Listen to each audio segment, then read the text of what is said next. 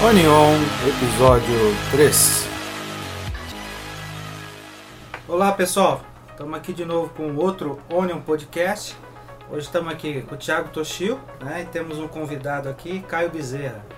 Vamos trocar uma ideia aqui sobre tecnologia, design, é, educação, profissão. Então roda a vinheta.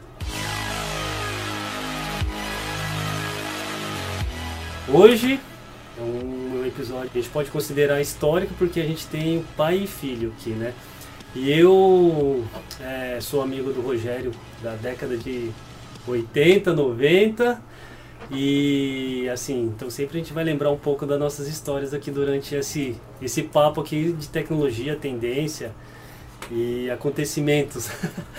Bom, é, a gente tem aqui a participação do Caio, que ele é um UX UI e a gente tem, né, como acho que um objetivo no nosso podcast levar é, esses novos novos termos e profissões, né, essas novas possibilidades. Acho que para todo mundo ter consciência das possibilidades, das novas possibilidades, tanto profissionais ou para encontrar também soluções para suas necessidades, né? É, eu acho que no episódio anterior eu falei muito da minha história, né? Passando pelo audiovisual e entrando nessa área de tecnologia e em algum momento a gente vai voltar nisso. Só que hoje o assunto é design.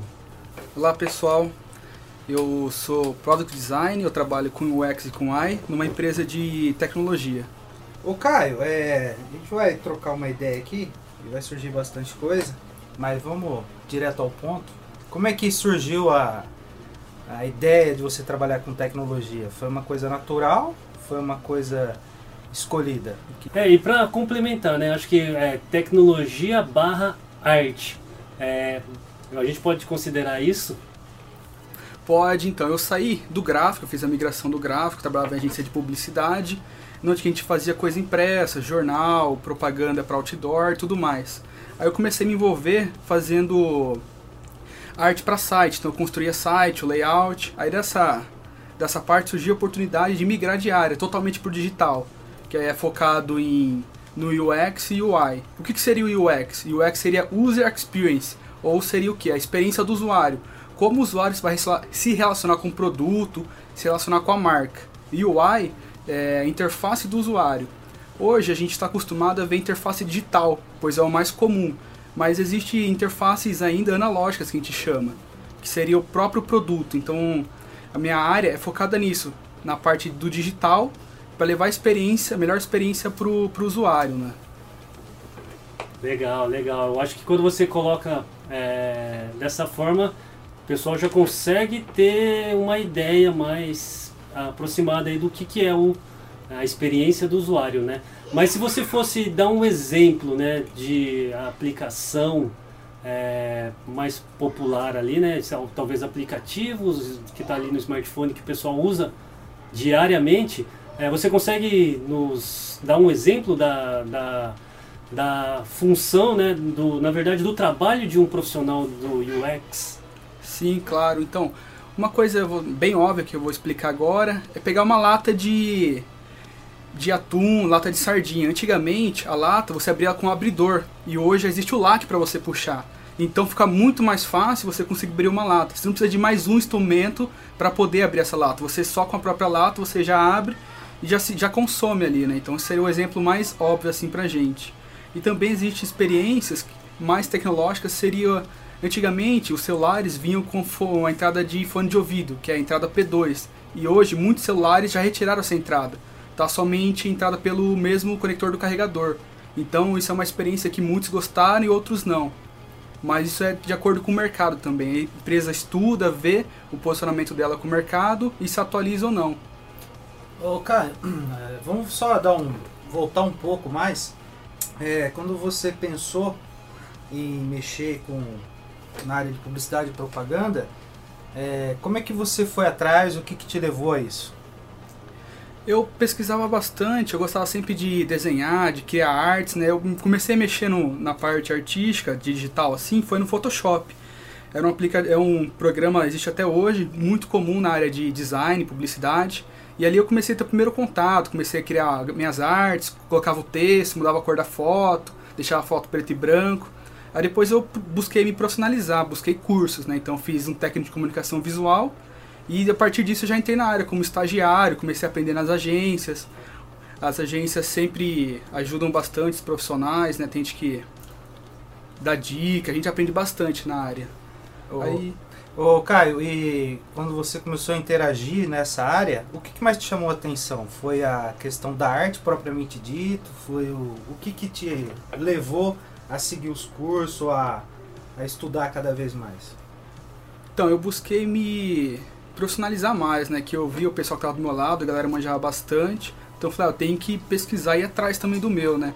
Foi aí que eu comecei a procurar cursos na internet. A internet tem bastante coisa, o YouTube, o pessoal diz que é o melhor professor hoje, né? Você consegue aprender bastante por lá, tudo que você tem de dúvida, você acha por lá.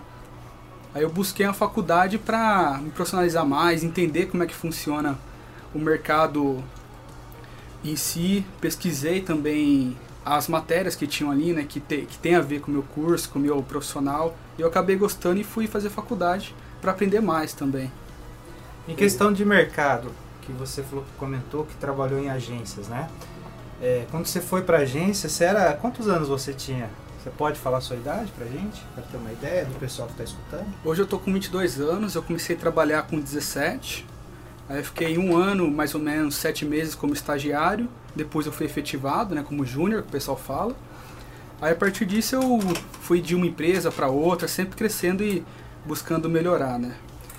Nesse começo aqui de papo já tem muita informação. Acho que a questão do Photoshop, ela é a ferramenta é, universal para é, quem está nessa área de visual, né? É, acho que o Photoshop ele introduziu é, muitos profissionais para o meio. Tanto aquele cara que trabalhava com foto, que trabalhava com marca, também outros concorrentes, né, ali, que eram os trabalhavam com imagem vetorizada, Isso. que era o Corel Draw, né, que era Exatamente. o Corel Draw. Também, eu acho que nem sei como que tá, mas eu acho que a gente escuta muito mais falar sobre o, o Illustrator, Isso. que faz parte da família do Photoshop, né? Então a, a, Adobe ela dominou mais esse esse cenário, né? E na época, é, no início, a gente ainda falava de instalações, de CDs, né? É, de CD pirata. E hoje está tudo, inclusive, tudo em um outro nuvem, formato, né? na nuvem.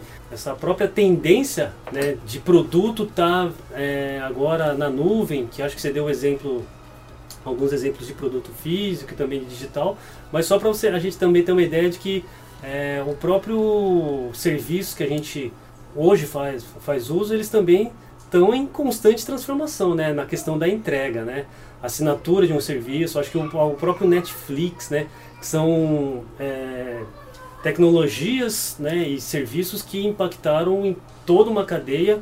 Então a gente vê agora a Disney, a HBO, a Globo, é, a Starbucks, é, Starbucks não, a Black, Blockbuster, Blockbuster, isso, isso, que era uma locadora, né, e acho que todo mundo tem é, pessoal que tem mais de 20 anos, talvez tenha aquela lembrança do, do das locadoras, né? Bom, é, então assim, acho que falando sobre essas mudanças, que agora a gente já está falando quase de modelos de negócio, startups, né? E a gente sabe que o design ele está muito é, envolvido, né? Na, nas metodologias e tudo mais, né? De, de você produzir mais, né? De você sempre ser mais competitivo. É, hoje no seu trabalho você tem é, alguma metodologia de design, de algumas ferramentas que você trabalha para usar na criação de UX? Então, Thiago, isso é bem interessante que você comentou da tecnologia, que a gente sempre vai evoluindo, né? Hoje na área de design, a gente usa algumas algumas ferramentas, né, de metodologias. Uma delas é uma das mais conhecidas, que é o design thinking, né, que a gente olha um problema, encontra e vai atrás de uma solução. É igual você comentou da Blockbuster, que ela já começou esse negócio de locação de de filme online. Só que ela não se atentou que isso cresceria tanto. Então, faz, ah, isso é momentâneo, não vai mexer no meu negócio. Só que virou. E quando ela viu que ela começou a perder, já não dava mais tempo de correr. Então o design thinking entra até nisso. Como eu posso melhorar o, o, o problema de locação? Como eu posso escalar isso para o mundo todo? Vamos para o online. Só que quando a Netflix começou, era muito difícil a gente falar que ia dar certo, porque muitas coisas surgiram assim e não, não foi para frente. Então, eles viram isso e viram a oportunidade de crescer. Aí envolve questão de negócio, questão de marketing, eles conseguiram se consolidar. Aí voltando para metodologia de design, a gente usa também o Diable, Diamond, que seria a metodologia de pesquisa e estudo. Então, o que, que seria o diamante? O diamante a gente abre ele e fecha. Então a gente tem primeiro o problema, depois a gente começa a pesquisar para encontrar soluções. Depois que a gente encontra soluções, a gente vai atrás de fazer testes. Porque na área de design digital, na área de UX UI, a gente trabalha muito com testes. A gente testa com o usuário para ver se isso está viável, se isso vai funcionar para o usuário. Não é mais, ah, fizemos, lança no mercado ver o que dá. Não, hoje a gente tem que estudar, ver se isso tá bom. Aí se não tiver bom, volta para o começo. Por isso que é diamante. Ele faz o tamanho do diamante. Ele começa, faz um teste, não tá bom, volta para o começo e fica nesse, nesse ponto. É o que a gente chama de beta, de alfa, né? Então, tipo, tá na versão beta. Vamos lá, vamos testar. Não, não funcionou. A versão 2.0. Então vai sempre melhorando. Isso que diferencia produto digital do produto analógico. Porque o digital a gente consegue mensurar mais esses dados. Ah, o produto está com problema em tal lugar, vamos consertar. No analógico, isso custaria muito mais dinheiro e seria muito mais difícil de fazer. Então, quando a gente fala de profissão, design, está tão em alto por causa disso. Que muitas empresas estão no formato analógico e tentando ir para o digital. Só que elas não sabem como fazem isso. Então, aí entra o design. Não, a gente pode propor isso isso aqui. Aí a gente vamos estudar, vamos ver onde está seu problema, vamos testar. Que o pessoal chama de POC, né? Que é o teste mínimo para lançar no mercado, também conhecido como MVP, que é o Minimum Viable Product, para lançar isso no mercado para ver se vai ter aceitação. Que hoje o mercado está muito rigoroso. Antigamente não tinha isso, mas como existe vários players grandes, eles estão competindo entre si. Então você não pode lançar mais qualquer coisa no mercado. Tem que ter um mínimo de qualidade hoje para ser aceito. Legal, viu, Rogério? É. Você entendeu? Entendi. Metade, né? Assim, o conceito eu entendi, achei surpreendente, né? A gente até que gosta de bastante tecnologia, então a gente acompanha de perto a tecnologia, mas assim, até uma oportunidade para mim entender mais e ver quais são as possibilidades de ferramentas para as novas, os nossos, né, os novos lançamentos de mercado, produto. E até me surgiu uma curiosidade, Caio, é, a questão da sua profissão, do, da, especificamente a área que você está atuando. Ela tem quanto tempo de mercado, quanto tempo ela é conhecida no mercado, como ela chegou a essa formação acadêmica hoje que você, você se formou. Né? Certo. Você concluiu um curso universitário recentemente. Sim. Então a área é relativamente nova. O UX surgiu na época, que foi um designer dentro da Apple, só que o curso é, User Experience não existe graduação ainda, porque ele é um curso novo, então o pessoal, quando vai fazer faculdade de alguma coisa, o pessoal busca design gráfico, publicidade e propaganda, marketing, porque são áreas correlatas, mas a parte de designer digital ainda não é tão conhecido, não existe uma grade específica para isso, porque é uma coisa nova e está mudando a todo tempo. Antigamente o UX é chamado de arquiteto de informação e hoje já chama UX. Então é uma profissão que vai evoluindo, mas ela tem um princípio ali de design e de resolver problemas. E o que diferencia o designer gráfico do designer digital é que o gráfico ele fica muito mais na criação. O designer digital ele precisa entender de estratégia, de processos, ele precisa entender um pouco de tecnologia também para conseguir fazer essa migração. Porque quando ele for construir um aplicativo, um sistema, ele tem que entender a limitação. Ah, eu não posso fazer um 3D aqui porque não vai funcionar. Ou ah, eu quero que isso aqui fique piscando, não funciona. A gente tem que ter informação para basear nosso design. Então, ah, eu quero construir um aplicativo para criança. Só que eu vou colocar um monte de texto, sendo que criança de 3 a 4 anos não sabe ler. Então a gente tem que pesquisar, entender nosso público também. Acho que atualmente nenhum adulto está querendo ler, está preferindo ir pelas cores, né? É, a gente falou um pouco dessa questão do, dos negócios estarem sendo, ao passando a ser, né?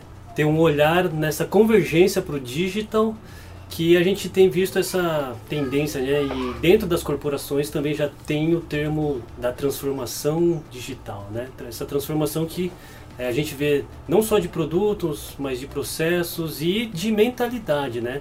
Tudo faz parte dessa cultura agora nova aí que a gente vê dessa digitalização, de startups e a própria evolução, acho que do, do ser humano, beta forever, né?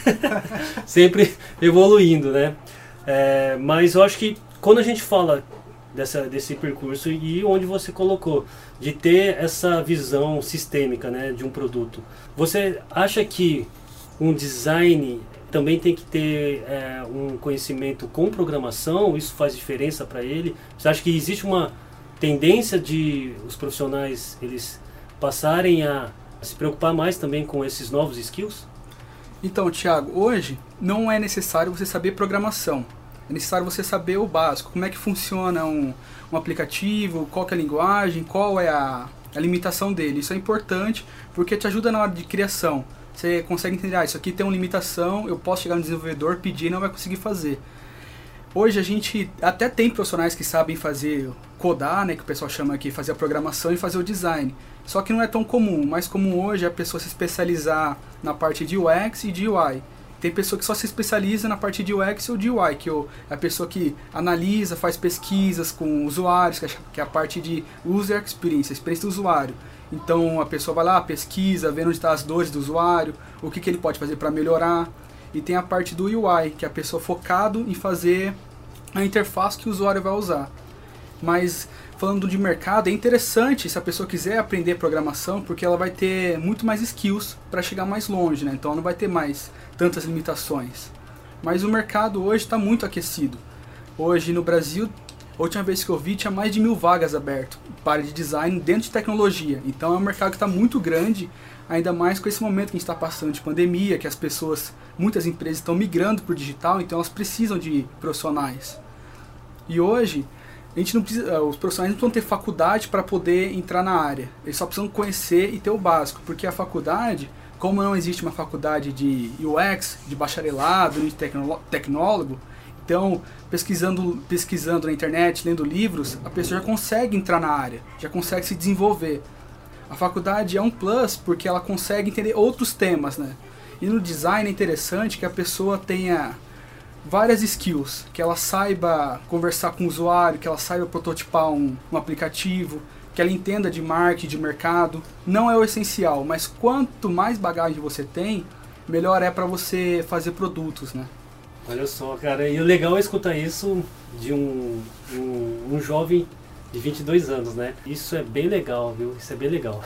Ô, Caio, quando você fala de experiência do usuário, existe essa, essa visão assim das empresas, do diretor de tecnologia, do, do, diretor de lançamento de produto, por exemplo, pegar um produto físico, faz uma analogia rápida aqui, uma garrafa de água, uma garrafa de um produto e levar para essa experiência do usuário, dar um plus, dar um plus ou dar uma uma, uma visão maior de mercado para um produto entre aspas, né, simples levar essa experiência do usuário na questão da tecnologia, da imersão dentro da, da informática, nas redes sociais. Tem como fazer esse paralelo? Com certeza. Tem uma coisa bem interessante que o pessoal comenta bastante, é o sachê de ketchup, que o pessoal fala que é a primeira experiência do usuário, que todo mundo se conecta. Porque quando você vai abrir um sachê de ketchup, é dificilmente você consegue abrir com a mão, porque ele não tem a, a abinha para você puxar. Aí veio as outras empresas, uma Heinz, que é a mais conhecida no ketchup, e fez a BIA, então torna a experiência muito mais fácil.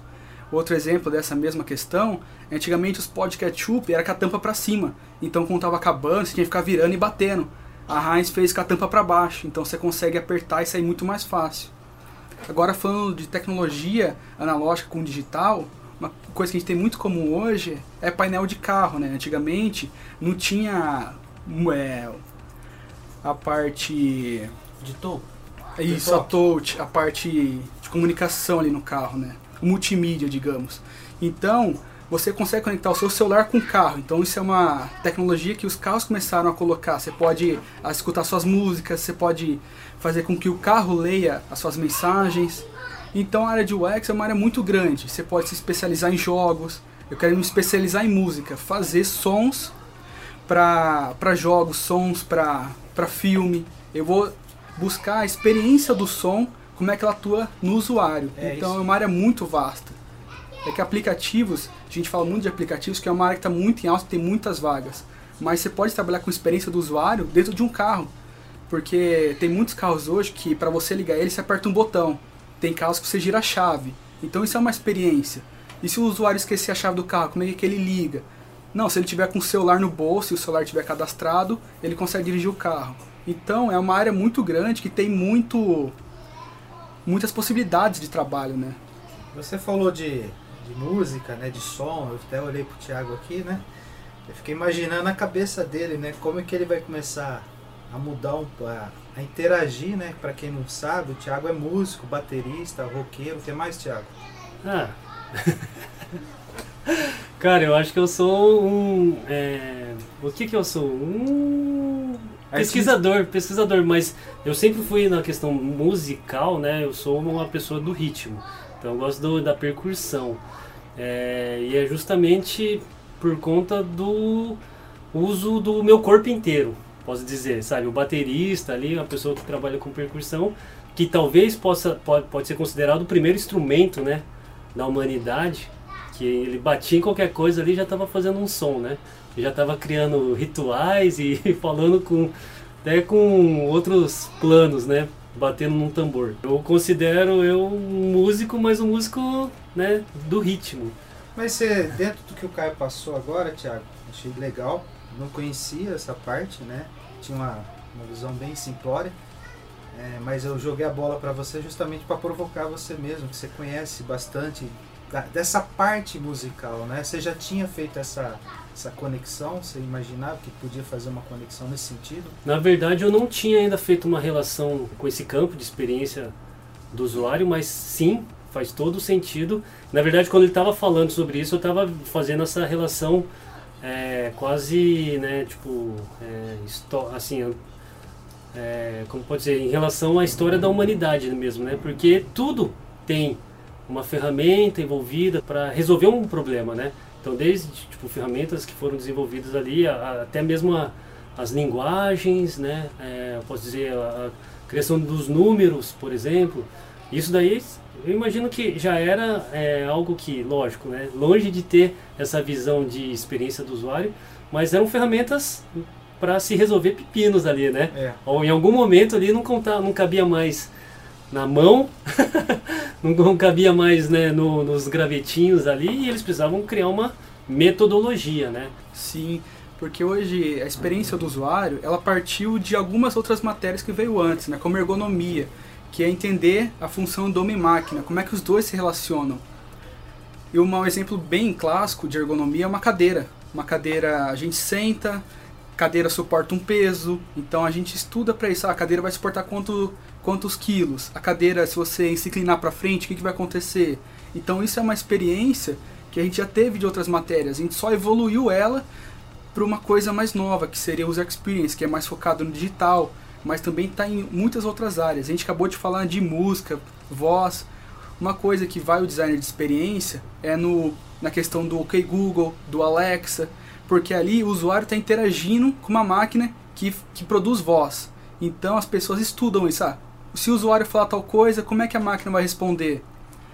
Ela vai responder bom dia, vai responder, vai ser direta. Como é que vai ser o tom de voz da máquina, né? Então essa experiência que a gente chama de voice user interface, que é a interface de voz. E hoje está muito mais comum isso, né? com esses aparelhos, com esses sistemas, até mesmo no carro, quando você aperta o botão, você fala ligar para tal pessoa. E como é que você vai se relacionar com isso é uma experiência também. Para essa questão que você está colocando de experiência com tecnologia, é, a partir de uma experiência sem toque, né, no touch, Sim. ela, ela é, já era uma tendência e agora ela tende-se a popularizar mais rápido, né, esses assistentes de voz, né. Eu, eu, eu assim, também recentemente eu tive uma experiência, né, que eu, eu adquiri uma Alexa e eu falo para você tranquilamente. Eu escuto mais músicas hoje. Simplesmente porque é, às vezes eu opto em falar Alexa, toca minha lista lá no Spotify ou me traz a notícia em vez, do que, em vez de ligar a TV. Em vez de ligar a TV ou digitar. É, e eu, com certeza isso está sendo desdobrado para outros campos. No caso da educação, já, já fez algumas, algumas rodadas ali de brainstorming com o uso né, dessa tecnologia. É, agora, para potencializar todo esse contexto, que a gente já falou da pandemia, que é uma coisa que já afeta a vida de todo mundo, o uso de tecnologia massiva, a digitalização dos, dos meios, né, transformação digital, e agora a gente vem com uma outra camada, que é uma tecnologia que está para virar esquina, que é o 5G. Você já fez algum, algum pensamento de futuro em relação a essa mudança, né?